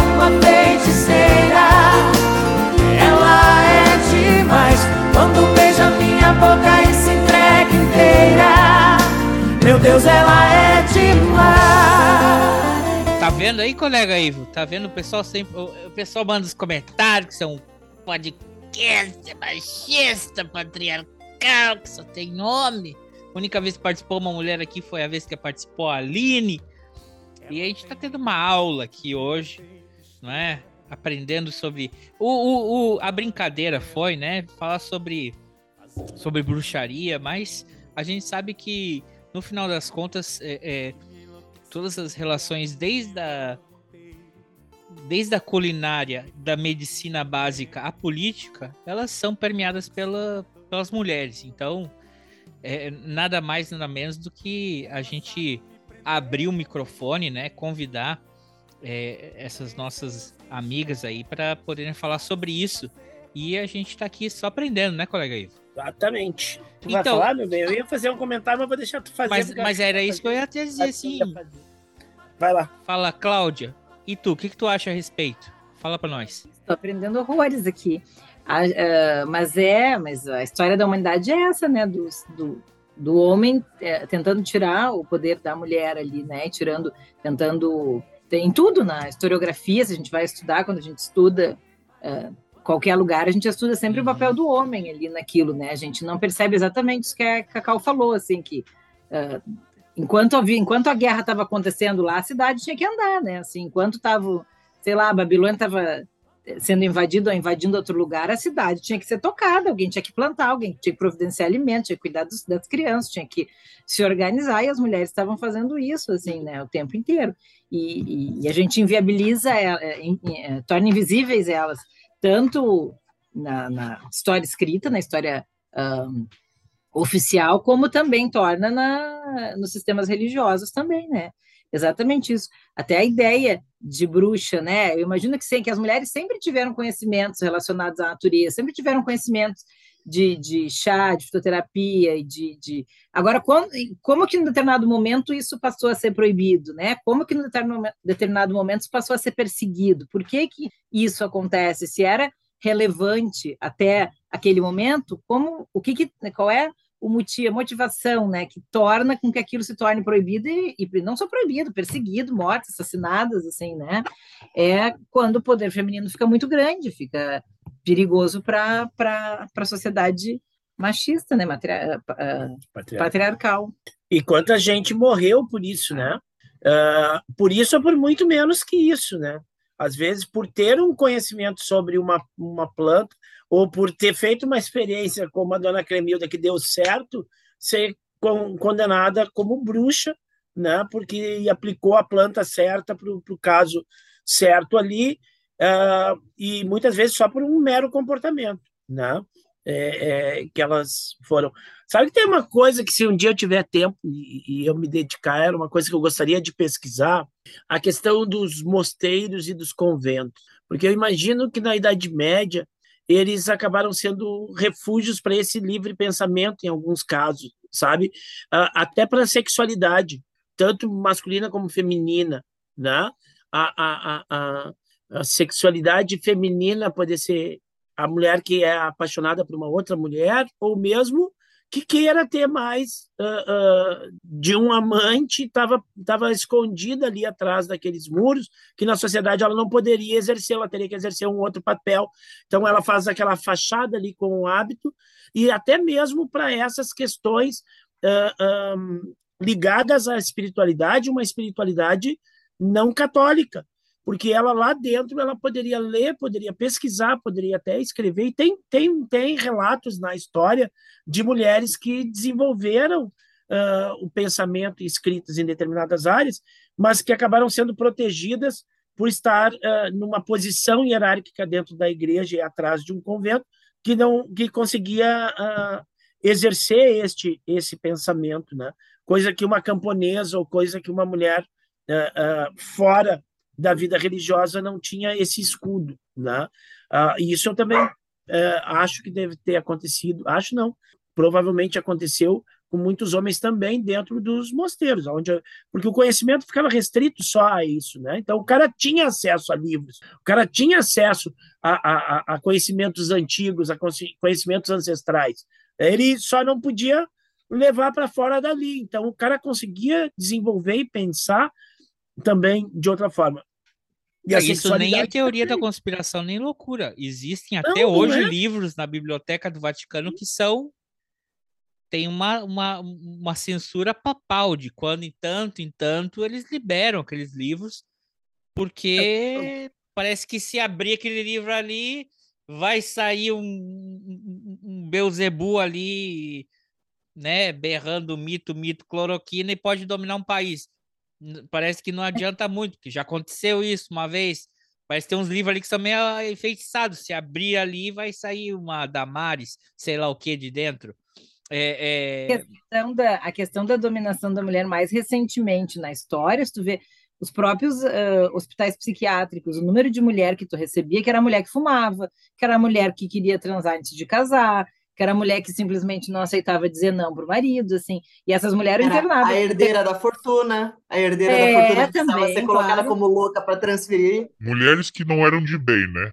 Já você está escrevendo aí. É, não, exatamente. Alguém, alguém tinha que dar um jeito de calar essas mulheres, né? E, uh, e a mesma coisa, se tu pensar. Criaram um termo, a histeria. Exatamente, se tu pensar no tempo, se tu pensar no tempo das perseguições da caça bruxa, no momento em que alguém taxava a mulher de bruxa, não tinha volta naquilo ali. Se ela, se tivesse algum alguém na, na, na, na cidade que quisesse uh, que taxasse aquela mulher de bruxa, que fosse interessante para as autoridades que ela fosse bruxa, fosse condenada a ser bruxa, tu não tinha volta, né? Tu vai ler o que que eram os tinham as provas da igreja.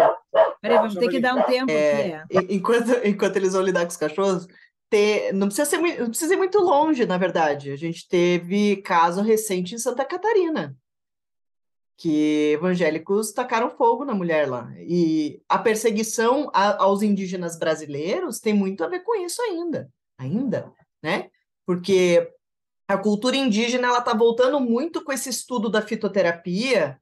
É, eles estão resgatando, tem obras recentes, inclusive, de catalogação de 300 ervas fitoterápicas indígenas, porque a gente tem do lado muita coisa, a gente importa conhecimento de fitoterapia, e às vezes a gente tem no quintal, por exemplo, né, você comentou da tansagem, eu comecei a rir, é, porque vou, vou, dar essa dica, inclusive, da urtiga, se se bateu com a urtiga ali, é uma coisa que eu costumo fazer fácil, eu pego uma folha de tansagem que cresce em qualquer lugar, porque é um mato, né, tem tudo que é lugar, é uma, conhecido como punk, né, a planta alimentícia não convencional, eu esfrego ela na hora, assim, na mão, assim, deixo ela quebradinha, passa em cima, em cinco minutos te garanto que você não tá com coceira nenhuma, né? É... E o indígena traz isso facilmente. O indígena, ele tem, ele, ele passa observando a natureza, ele sabe que a medicina dele tá ali, é, tá próxima dele, né? É, e por, por essas questões ainda peraí, acontece. Peraí, Cláudia, peraí, Cacau, peraí, rapidinho. Se tem uma urtiga, aquele matinho que tiver do lado da urtiga, tem mais chance daquilo ali ser uma anti-urticária? Pode acontecer, pode acontecer. É, de maneira geral, o que, que eu fiz do meu, ó, meu estudo pessoal, isso, tá? Não, não encontrei isso em lugar nenhum. Tudo que, irrita, que é bom para o estômago é bom para irritação de pele. A origem é a mesma embrionária. Vamos lá, peraí, devagar. Tudo que é bom. Tudo que é, é bom para azia vai te ajudar numa irritação de pele, qualquer. Picada de inseto, urtiga, seja o que for. Eu não testei com água viva, ah. tá? É a única coisa que eu não testei ainda. Mas assim, por quê? Vou, no meu pensamento científico de veterinária, o tecido embrionário de tubo digestivo, neu, de neurológico e de pele é o mesmo o tubo embrionário ele vira para dentro e para fora, ele está redondinho, o embrião vira para dentro e forma tubo digestivo e forma sistema nervoso desse uhum. pedacinho que vira para dentro. E essa parte externa é a mesma, ou seja, pele, tubo digestivo e sistema neurológico é tudo do mesmo da mesma dobra, vamos dizer assim, embrionária. Então, assim, o que, que eu percebo? Uhum. Você toma um chá de boldo que faz bem para o estômago, se você passar o boldo numa picada de inseto, ele acalma a picada de inseto. Fato. Testado. É fato. Esse é fato. Testado. Testado assim, não só em mim, mas tem uma, uma mãe da, da turma das, das crianças que é, tailande, é taiwanesa e ela vai nesse, nesse lugar assim dos fitoterápicos também muito fácil. Então vem esse conhecimento de Taiwan e do Brasil em dois lugares diferentes já pelo menos. Foi mais do que isso, mas assim, só só nesse no pequeno núcleo que eu vivo já teve duas ou três pessoas de origens diferentes que trazem. Nós testamos aqui em casa entre ontem e hoje, né? É o mesmo óleo que ela passou na minha barriga, né, para acalmar Não é? o meu fígado. Acalmou, Ela passou a, a, Então, a, a autismo. menta é a mesma coisa, ela faz bem para o estômago, faz bem para a pele. Quer dizer, então tem, tem- a- o pensamento científico pode ir nesse lugar. A comprovação não necessariamente ela interessa, por exemplo, a indústria farmacêutica. É, né, isso que você falou. Ah, aonde que isso se perde, esse conhecimento? Se perde no momento em que entra o dinheiro, no momento em que entra o ouro, no momento em que entra é, o ganho de conhecimento, né, que pode gerar lucro em algum lugar. O lucro é o que mata esse conhecimento barato, que está no quintal de casa. Sempre vai ser o lucro que vai matar. que até a força, acho que a força que a mulher vai fazendo também, né, ao redor, na comunidade, entre elas, assim. Isso eu acho que é apavorante para os homens eh, de qualquer período, né, vamos assim, E assim, tanto antigos como atualmente, assim, a junção das mulheres eh, se unindo em torno de qualquer coisa, assim, seja se encontrando, e eu imagino que essas mulheres sábias da antiguidade, que elas deviam conversar com as outras, olha, não é bem assim, sabe, tu tem que buscar, sei lá, o cara não pode tratar desse jeito, devia ter algum comentário nesse tipo, assim, e é isso que é apavorante para os homens, né? Ter alguém que, que, que, que abra o olhar da mulher para isso. O que eu estava falando, ele fechando, é o que eu estava comentando antes, quando a gente teve um, um problema aqui com, com os animais, é justamente isso, que a mulher, é, é, em vários momentos, é tanto colocada na instituição, na instituição psiquiátrica, né, como lá na antiguidade era taxada de bruxa. E quando tu cai em qualquer um desses lugares, lugares na sociedade, é muito difícil de sair porque é muito difícil tu convencer os outros que tu não é a maluca, assim, sabe? Parece que tudo que tu tenta fazer, tu comprova que tu é a maluca. Tem, tem registros de, de, eh, de provas que a igreja fazia para testar se a mulher era bruxa ou não, e aí não tinha saída, porque, tipo assim, ela tinha que segurar uma barra de, fe de ferro pegando fogo. Se ela conseguisse, se o, se o sensor que estivesse lá Uh, julgando ela, e ela conseguisse segurar, ele dizia, não, ela segurou porque o demônio que, que segurou na mão dela. E se ela não segurasse, viu como ela não segura, então ela não tem Deus no coração. Então tu não tem escapatória para aquilo ali. Tinha um negócio do afogamento, né? É, é, é na, na, na, nas regiões mais do norte da Europa, eles faziam isso pra, pra, próximo da Alemanha, por ali.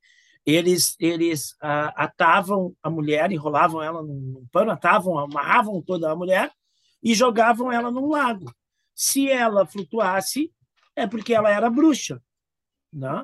Se ela não flutuasse, ela não era bruxa. Mas aí Deus, Deus aí a foi, alma dela vai foi. pro céu, né? Já, Tá já resolveu o problema. Morreu, ah, né? é, é, ela morre, ela morre para provar a inocência, ou seja, de qualquer forma a gente se livra do problema. Oh, ela não era bruxa. Oh, tadinha. É, é, é, a Inquisição ela, ela, tem, ela tem, ela tem um aspecto assim na Europa. Uma prova da... de erro acerto meio errada, né? Porque se ela, é. se ela boiasse, ela ia ser queimada. Se ela se afogasse, ela.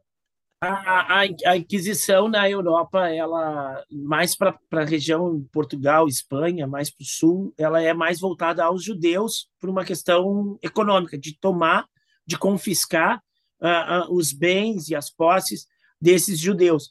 Já na, na, na parte na, na, na, outra metade da Europa, ela é mais voltada para as mulheres. Né? Os caras mataram um número gigantesco de mulheres em cima disso, em cima dessas uh, dessas uh, coisas todas que já foram colocadas aqui. Uh, eu estava vendo, a Cláudia estava falando aqui, eu estava lembrando essa coisa da, das mulheres conversarem entre si. Quando nós temos um, um, um cara abusador, aquele cara que abusa ou que quer tirar vantagem da mulher, ou quer roubar a grana da mulher, ou quer, enfim, é um, é um cara tóxico ou possessivo, a primeira coisa que o cara faz é tentar afastar ela das amigas. Ele vai isolando a mulher das amigas, justamente por causa disso, porque, pô, vai chegar um vai dizer assim, abre o olho, né? Olha só. Das cara, amigas, da família. A família, ele vai afastando de todo mundo. Aí a mulher fica isolada e só dependendo dele. Daí ela, ela consegue enxergar uh, uh, uh, só nele, né? Daí, daí fica só a imagem dele ali, e, e, ele diminui ela, né? Ele, ele, ele tenta a, atacar a autoestima também, né? Mas ele faz esse trabalho de isolamento, de separar ela da, das outras. Socialmente isso, socialmente isso é feito em forma de lei, na verdade, né? Porque, por exemplo, é, o, a lei que, que diz que a mulher tem liberdade de escolher se ela vai fazer ou não uma laqueadura, é, no Brasil, sem autorização do marido, ela é do ano passado. Então, veja. Eu não tenho filhos, não sabia disso. Uma amiga me contou, acho que há uns dois anos atrás, isso que ela teve. Ela tinha quatro filhos já. E ela disse, na última, eu estava brigada com meu marido, eu tive que dizer que eu era sozinha, assim, para não para ele não precisar assinar, porque se tu tem um marido, um parceiro, tu tem que o parceiro assinar que tu pode e não é só mesmo uma coisa dessas. Assim, Eu não acreditei, disse, não é. Para, para, para, para aí que eu quero entender uma coisa. Vamos lá para uma pessoa que vamos entender um pouquinho aqui pro pro gauchinho, gauchinha média, pro brasileirinho, brasileirinha. Como é que é? Tem um relacionamento com alguém. Como é que é?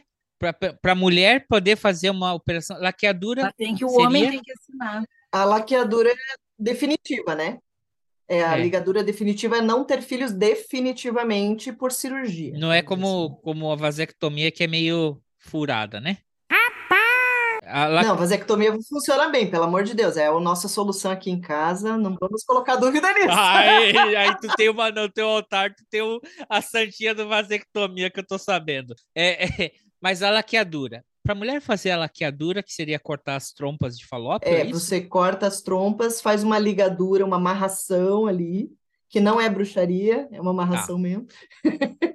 e definitivamente esse homem Amarra... E aí a mulher nunca Isso. mais engravidaria. E peraí, e a, a mulher com mais de 21 anos de idade, que tem CPF, que, que é ela tem que pedir autorização para o marido? Não, mas ele tem que assinar, não é ela pedir autorização, ele tem que assinar ele tem que hospital. assinar de conjunto. Documentado. É. Documentado. Não pode fazer. E, e, não é só isso, na verdade, é, é, foi, foi engraçado aqui em casa, porque a lei mudou em algum momento, que eu não sei se foi 2016, aí eu não sei precisar mesmo. Tô chocado. E daí começou a precisar autorização dos dois lados. Eu, eu assinei, por exemplo, aqui para o Diego poder fazer a vasectomia, porque mas assim, a, a, questão não é só a lei, a questão é: existe isso de uma forma tão intensa que as mulheres sofrem assédio dentro do consultório médico, porque o médico, por exemplo, para uma mulher que fala que chega como amiga né, da Cláudia, com a justificativa de eu não tenho um companheiro, o médico assedia no seguinte sentido: ele fala, inclusive, mas e se um dia você tiver e ele quiser ter filhos? Ué, aí eu falo que eu não posso e ele pode escolher outra pessoa ficar comigo e não querer mais. Mas assim, o médico chega a falar isso.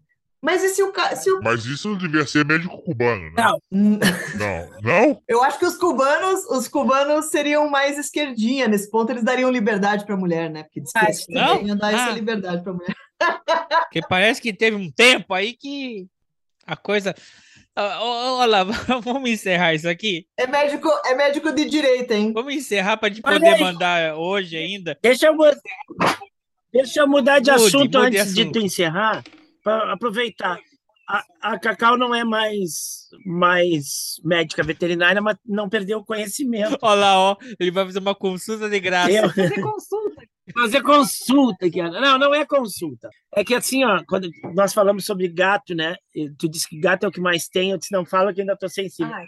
A nossa gatinha fugiu.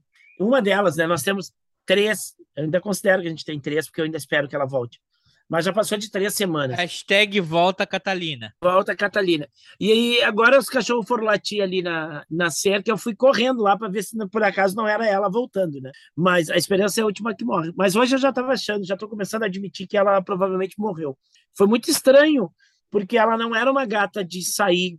Ela, ela, a gente tem um terreno grande aqui, então eh, tem árvores, tem mato, tem tudo. Então ela brincava muito ali, ela vai ali, brinca, ela subia no telhado, descia do telhado e não se afastava de casa, ela nunca ia para o lado da rua.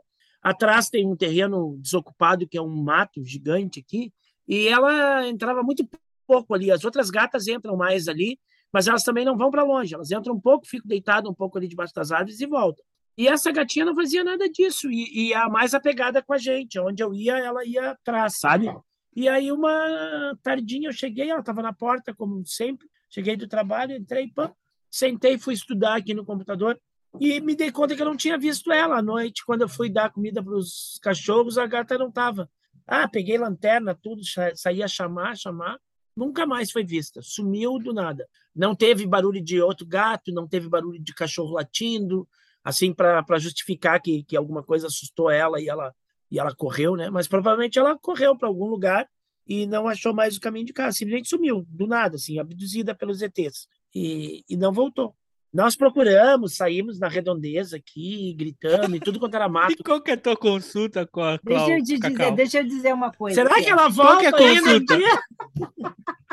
Será que a minha gatinha vai voltar? Deixa eu dizer uma coisa, André, para tu não ser cancelado pelo pessoal aí que gosta dos bichos. assim. Nós somos um casal, a gente, a gente pensou, antes de ter os bichos, a gente conversou, a gente optou por uma criação libertária para os gatos. Porque o pessoal que é tutor de gato, eles querem que telhe a casa, assim, toda. E a gente, como mora meio que no sítio, a gente pensou assim: ah, mas coitado do gato vai ficar na janela olhando para a rua e não vai poder. Então a gente optou. E eu falei para o Ivo antes, que a gente teve, eu já tive vários gatos na vida, de gato, às vezes desaparece, porque ele segue outro rumo. Mas todos são castrados, agora são só femininos aqui, Uhum. todas as meninas são castradas, bem novinhas, as gatinhas bem tratadas aqui. Só que ou ela foi atrás de algum outro animal e se perdeu no caminho, a gente procurou ao redor, aí na vizinhança, não encontrou ela. Ou ela foi para alguma casa e gostou de ficar lá, essas coisas acontecem com os gatos, assim. Ou o pior, pode ser né, ter ido para longe, ter se perdido, sido atropelado, um cachorro pegou, isso aí também acontece.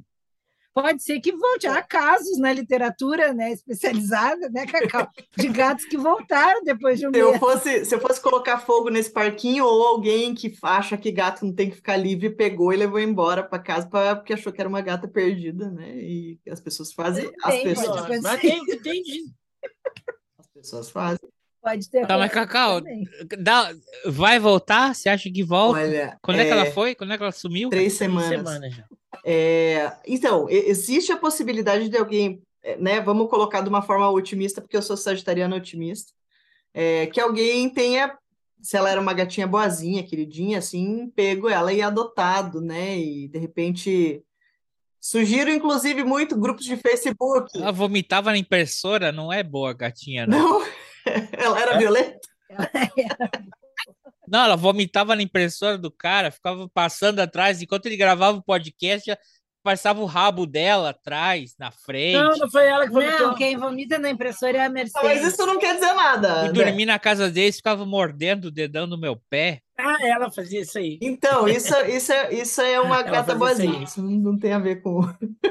Não, eu vou dizer o seguinte, eu vou dar uma esperança, eu vou explicar, dá licença aqui, eu, eu vou falar, eu, pode ser, já que a gente está encerrando, a gente pode É. entrar na política agora, pode ser que a Catalina era, ela era cirista, Tá bom.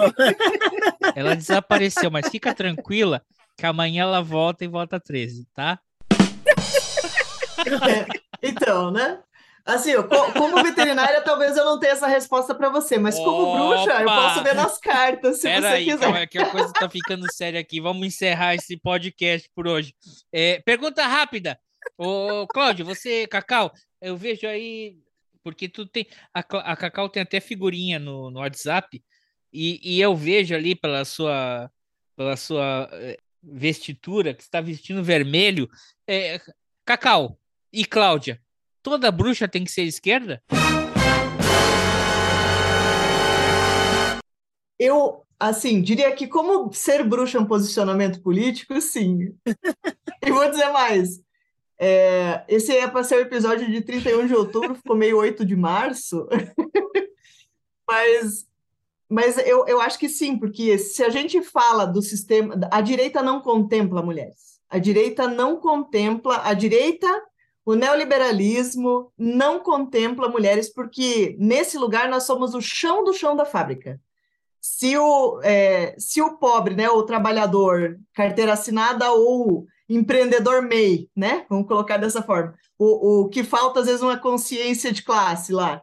É, se a classe trabalhadora é o chão da fábrica, a mulher que faz o trabalho de cuidado gratuito, tem números para isso, inclusive, o trabalho de cuidado gratuito feminino economiza para o sistema mais de 11 trilhões de dólares por ano, tem isso, ONU Mulheres e Instituto Olga, Think Olga, é, são institutos que acessam esses números em dinheiro.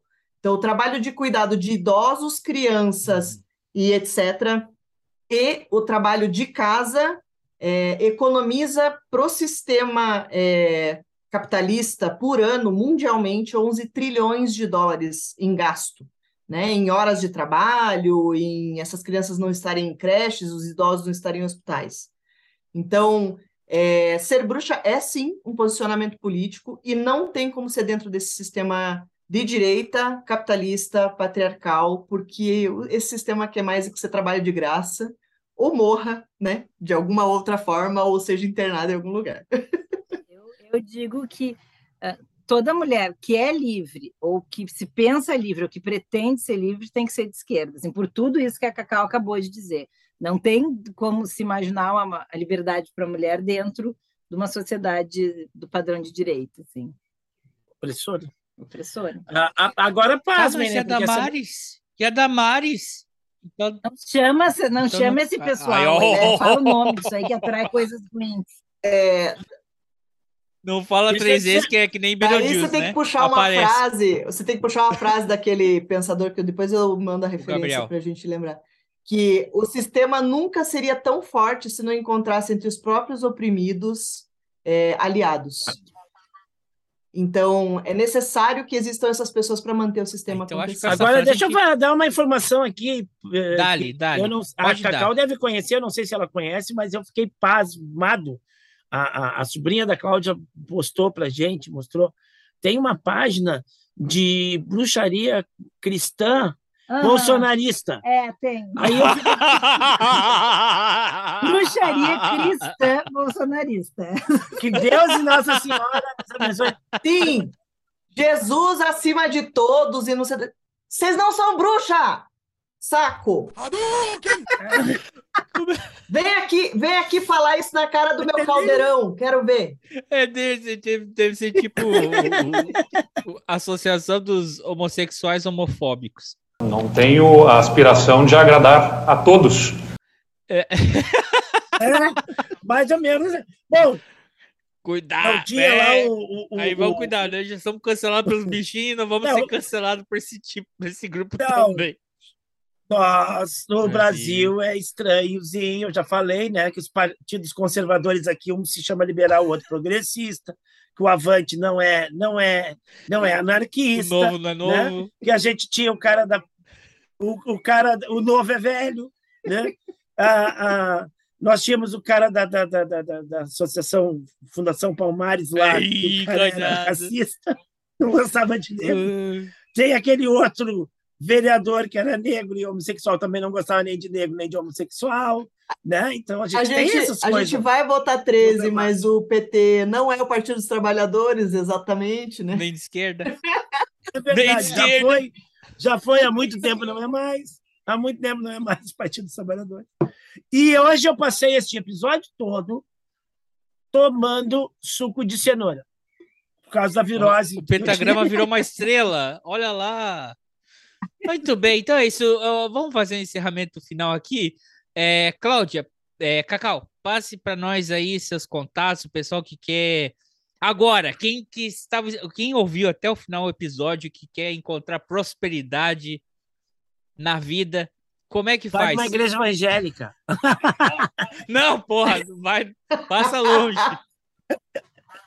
Ó, se quer encontrar direcionamento com contexto, porque essa bruxaria toda, né? Se você passa por auto, processo de autoconhecimento sem entender o contexto que você tá, você vai continuar servindo ao sistema. Você só vai encontrar prosperidade no momento que você sair, né, olhar o sistema de cima e puder usar as regras dele contra ele mesmo. Então, dá para fazer é um isso hacker. com bruxaria? Uma dá. hacker.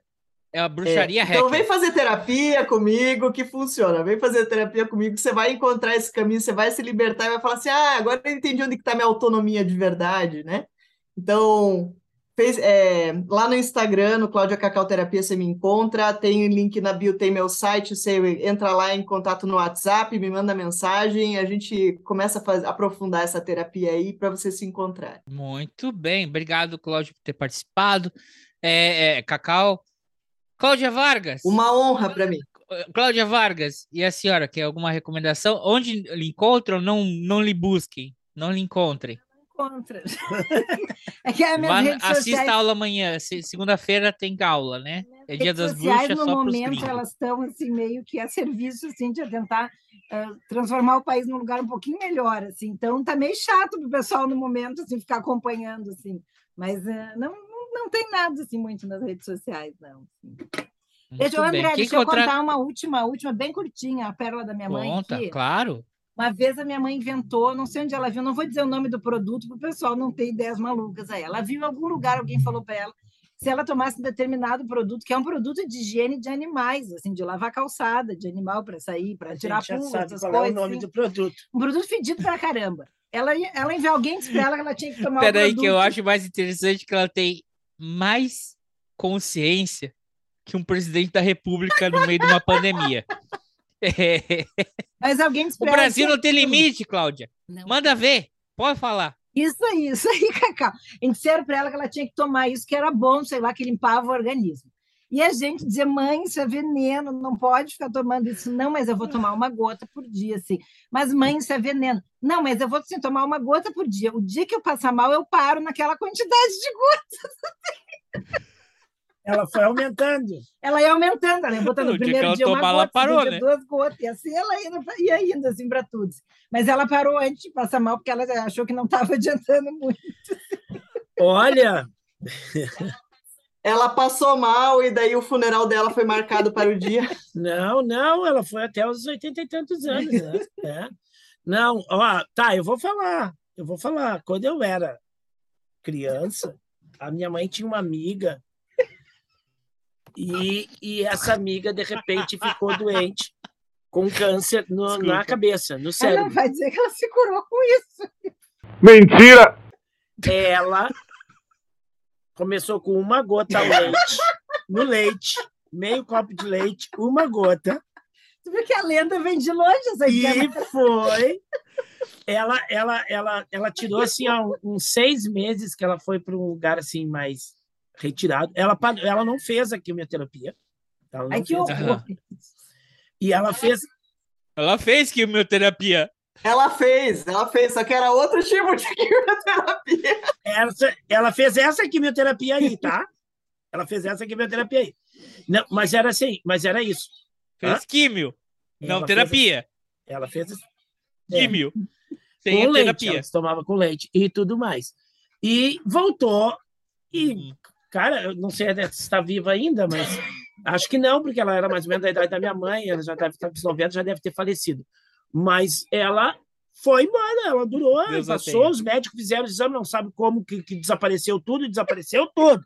Só que depois o marido dela teve também, ela fez o tratamento, não adiantou, coitado, ele morreu.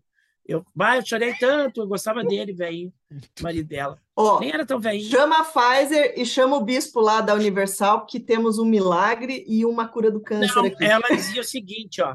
Não, Ela se o dizia o presidente, se o presidente atual souber isso, ele corta o SUS, manda só as pessoas tomar isso aí para você. Ó, mas olha não só. pode ter as duas coisas ao mesmo tempo. Ou tem um milagre científico ou um milagre Mas olha religioso. só, ela Os dois dá assim, conflito. Ah, mas eles, eles que briguem daí, eles que lutem entre eles, né? Fica de patente. Os médicos não, não, não aplicam isso porque a indústria farmacêutica não deixa. Porque senão tu não, tu não vende. É, tem algumas coisas que tem. Não, não, não, não, tô, não vou defender. É, é a mesma coisa que falaram com a ivermectina e, a, e, a, e a cloroquina. Não tem nem que prova, Agora, tem umas coisas. cura, tem algumas que coisas que tem, tem sentido, por exemplo, que nem a Cláudia tem enxaqueca, né? E ela perguntou assim: é, pô, já tem remédio para tudo, se faz tudo de uma medicina, não consegue um remédio para enxaqueca?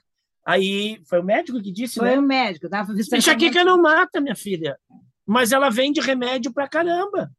As pessoas sempre vão comprar o remédio para enxaqueca. E aí tu, entendeu? Para que que tu vai vai fazer um negócio que cure a enxaqueca se ela ela vai parar de render o, o tanto de analgésico? É verdade. Não mata a galinha dos ovos de ouro, né? Você não mata a galinha dos ovos de ouro. Mata. Pra acabar com a enxaqueca, mata o cérebro. Aí acabou. Bom, nós não falamos o nome do produto para que ninguém seja tentado a fazer a, a, a terapia da dona Cremilda. Esse- da- da- Esse produto, Não, por favor, não- ainda bem que vocês não falaram. Vai que o machete deixa. esse produto eu, eu encontrei ele. Eu encontrei esse pro- essa indicação desse produto na minha, no meu momento de veterinária. Um amigo do meu pai falou para mim na época: eu dou isso aí de vermífugo para meus cachorros. E daí eu falei: puxa, é, pode causar problemas sérios, né? Não vou nem falar quais as consequências especificamente, mas pode causar problemas sérios, isso, aquilo. Fazer um buraco no estômago do bichinho. Não, ele pode induzir, inclusive, câncer de fígado, né? Ele é bem complexo. Sim. Mas daí ele olhou para mim e ele falou assim: Ah, não, mas isso aí é bobagem, porque eu tomo também. Eu falei, ah, então tome, né? O que eu vou dizer? Eu falei, então tome. Ah, então toma, né? Aí é tipo discutir com esse povo que, né, tem, tem um torto aí. Aí você tem que dizer o seguinte: olha, pessoal, amanhã é, é- é aqui esse é um, é, um, é um podcast democrático. Se você quer pela, né, que as coisas pelo menos fiquem menos piores, você vota 13 amanhã. Se você não concorda com isso e isso quer aí. votar no Bolsonaro, vota 17 amanhã e pronto. Não, vota no papel, porque urna eletrônica. Mas se não achar papel, não tem problema. Pode apertar o 17 lá, aperta o verdinho ali, tá tudo. E se disser que está errado o número, é porque a urna. Se disser que está errado o número 17, é coisa da urna que não está bem. Aperta, confirma. E confirma. Aperta o verde e confirma. Aperta duas vezes o verde. É, é. Se você apertou 17 e não apareceu a foto do Bolsonaro, é- é o STF. Co- Confia, confia. Ninguém desse lado vai ouvir isso, né? Mas tudo Vai- bem. Será que eu tenho que tirar isso aí da, da merda, isso aqui? Não dá merda nenhuma. Foda-se. Então é isso aí, meu pessoal. Sigam a gente, toda semana tem mais. Obrigado, Cláudia. Obrigado, Cacau. Obrigado vocês, Cláudia, Cláudia. Se cuidem e, e, e vão voltar amanhã, viu? Gratidão. hein? Valeu. Falou, gente. Prazer em conhecer vocês. Vamos bater mais papo aí que valeu a pena. Tchau, um abraço. Tá Adorei valeu. também. Vai tá Olha bom. lá se a Catalina vai voltar, tá? Vai. Ah, o pelo Olha dela... lá, você quer que ela jogue as o- o- cartas? a, pe- a pelagem dela é bruxinha. O, o- por, pelo menos quando foi castrar, o cara disse qual é o pelo dela, era bruxinha. Porque ela é toda aquela pelagem. Não sei se tem outro nome para isso. Ela é preta, predominante, mas com uns trocinhos amarelos, uns trocinhos cinza, assim. Aquela toda escamadinha, escaminha chamam também, né? Casca de Chama tartaruga. escaminha também. Mas o cara falou, botou como bruxinha, é. Ela tinha a ponta do rabo branquinha só. Ai, o apego do Ivo. Deixa. Ela É mesmo. feliz na outra família. ainda. Ela foi morar. Tá em Paris, ok? Tomara. Um abraço pra vocês e até semana que vem. E sigam a gente no YouTube, pelo amor de Deus, a gente precisa de mais seguidores no YouTube. né? Obrigado aí, pessoal. Tchau, tchau. Ela tem um jeito lindo de me olhar nos olhos, me despertando sonhos, loucuras de amor. Ela tem um jeito doce de tocar meu corpo, que me deixa louco, um louco sonhador. Ela sabe me prender como. Tem seus mistérios, sabe se fazer como ninguém. Meu caso sério. Uma deusa, uma louca, uma feiticeira. Ela é demais quando beija minha boca e se entrega inteira. Meu Deus, ela é demais. Uma deusa, uma louca, uma feiticeira. Quando beija minha boca e se entrega inteira. Meu Deus, ela é demais.